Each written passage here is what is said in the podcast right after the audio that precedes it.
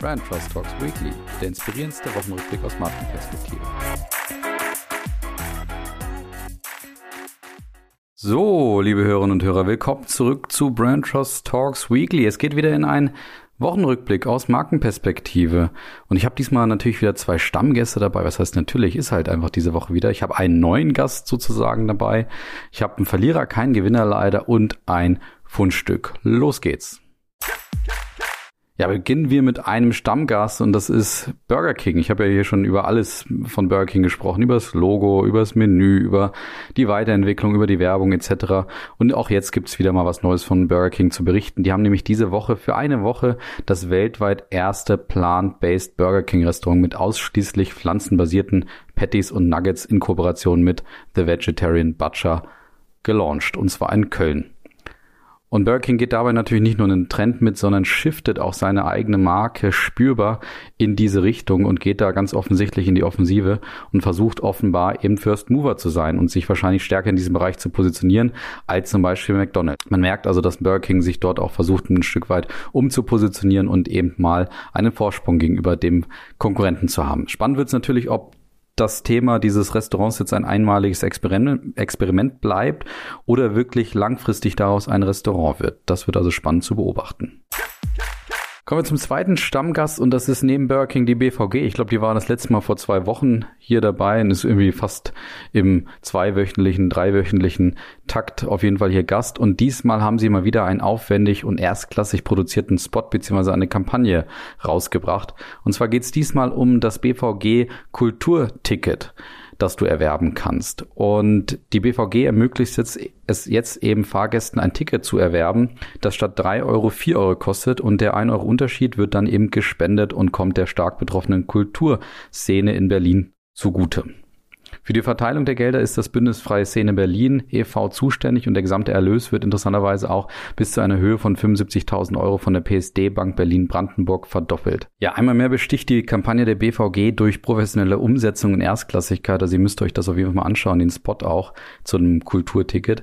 Und sie schaffen es eben erneut, einen klaren Bezug zur Marke herzustellen, indem sie ihm klar machen, wie stark Kultur und der Transporteur, also diese Beförderungsgesellschaft miteinander verwoben sind, weil man ja mit der BVG natürlich natürlich oftmals auch zu den kulturellen Geschehnissen hinfährt.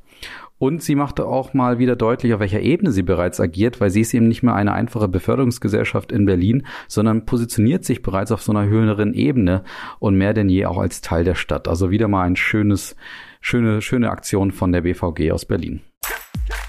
Drittes Thema, da haben wir sozusagen einen Neuzugang hier, den wir begrüßen dürfen bei Brand Talks Weekly und das ist Recap. Und zwar berichtete ich vor einigen Wochen schon vom lauten Marketing, insbesondere einiger nachhaltigkeitsorientierten Marken. Und ich kam dabei unter anderem zum Fazit, dass das laute Marketing sicher, sicherlich ein legitimer Weg ist, wenn es eben zu den Marken passt. Man sich aber natürlich auch den Konsequenzen bewusst sein muss. Und nun folgt eben das nächste Beispiel für lautes Marketing von Recap, einem Startup, das die Gastronomie, Gastronomie mit nachhaltig produzierten Pfandbehältern und To-Go-Getränke und Speisebehältern ausstattet. Und das hat jetzt seine erste Kampagne gestartet und schreckt dort definitiv nicht vom Polarisieren zurück. Die Kampagnen-Sujets sind denkbar einfach gehalten. Also Recap zeigt dort einfach seine Produkte im Becher und Teller auf der einen Seite und auf der anderen Seite meist einen leicht zerbeulten Plastikbecher oder Plastikteller. Soweit so gut. Provokant wird's dann bei den Überschriften, muss man sagen. Die Marke zeigt eben Gegensatzpaare und die jeweils eher positiv konnotierten stehen dann eben über Recap und die eher negativ behafteten über den Plastikbecher. Und ich nenne mal so ein paar Beispiele und ihr könnt euch mal überlegen, welcher Teil des Paares wohl über Recap steht. Also Gegensatzpaar, also kommen Gegensatzpaare. Greta, Greta und Trump. Querdenker und Dichter und Denker. Tyrion und Joffrey. FIFA und Fans. Der dunkle Lord und Harry Potter. Rotkäppchen und Wolf. Gallier und Römer. Sandmann und Freddy Krüger. Ja, das waren so mal die Gegensatzpaare. Und jetzt könnt ihr euch immer überlegen, welche ihr wohl über Recap geschrieben hätte. Ich bin gespannt auf denjenigen, der Freddy, Freddy Krüger über Recap schreibt. Naja, also auf jeden Fall die Kampagne besticht nun gleich durch mehrere Punkte aus meiner Sicht. Und zwar erstmal die Einfachheit und Reduziertheit. Wenn ihr, wenn ihr euch das mal anschaut, ist es perfekt eben, um eine, um gerade unsere niedrige Aufmerksamkeitsschwelle auch zu erreichen. Zweitens die zeitliche Einordnung und der Nährboden. Also es geht hier nicht einfach nur darum, Bekanntheit aufzubauen, sondern Recap erklärt wunderbar zusammen mit seiner Agentur auch, auch, warum es jetzt aus strategischen Gründen gerade notwendig ist, so eine Kampagne zu starten. Der Kastner Agentur Kreativchef Stefan Schmidt sagt dazu, es kommt Bewegung in das ökologische, in die ökologische Transformation des Landes. Das Bundesverfassungsgericht fordert Nachbesserung beim Klimaschutz. Die Zulass Zulassungszahlen von Elektroautos steigen. Mehrwegangebote werden ab übernächstem Jahr verpflichtend. Es wird also Zeit, sich zu fragen, auf welcher Seite stehe ich eigentlich? In einem dieser Punkte kann man Recap sehr einfach auf der Seite der Guten stehen. Ja, und im Jahr 2021 sind die Mülleimer voller als je zuvor, sagt noch Fabian Ecker, der ist Co-Gründer und Co-Geschäftsführer von Recap. Und der sagt dazu noch, da werden wir jetzt laut und machen ganz Deutschland auf dieses riesige Müllproblem aufmerksam, auch weil wir wissen, dass wir das ganze Land brauchen, um dieses riesige Problem zu beseitigen. Und die polarisierende Werbung passt auch gut zur Marke. Das ist meine dritte Erkenntnis, nämlich weil Recap eine eigene Mission für sich auch formuliert hat, die nämlich heißt, Mehrweg ist gut, Einweg ist böse. Und da passt natürlich schon auch gut in gut und böse zu unterteilen. Und die Social Media oder die Kampagne wird auch in Social Media unterstützt unter dem Hashtag Hashtag Einweg ist böse, wird das Ganze eben verlängert und Recap bietet dazu auch ganz einfache Anleitungen, wie du die Sujets auch runterladen kannst und dann eben über Instagram und Co. auch teilen kannst. Die vierte Erkenntnis von mir ist, die polarisierende Werbung hat eben einen Anziehungseffekt. Also Menschen anzuziehen ist einer der Funktionen von Marken und das passiert hier sofort. Wer will schon der böse Wolf sein, Voldemort oder Joffrey sein? Und da unterscheidet interessanterweise Recap auch nicht zwischen B2B und B2C, sondern möchte einfach die Menschen gewinnen. Also sie sagen eben, Recap bietet als Pfandsystem vornehmlich den Gastronomen und Städten erstmal einen Vorteil, weil sie sich an die richten. Sie wollen aber trotzdem auch die Endkunden dazu bringen, dass sie vielleicht auch nachfragen bei den Gastronomen und sagen, habt ihr vielleicht da auch einen Pfandbecher, statt eben zu sagen, wir nehmen jetzt hier einen Plastik oder einen anderen Becher mit. Und das ist natürlich auch eine wunderbare Idee, wie sie das hier umsetzen, indem sie im B2B und B2C miteinander verbinden.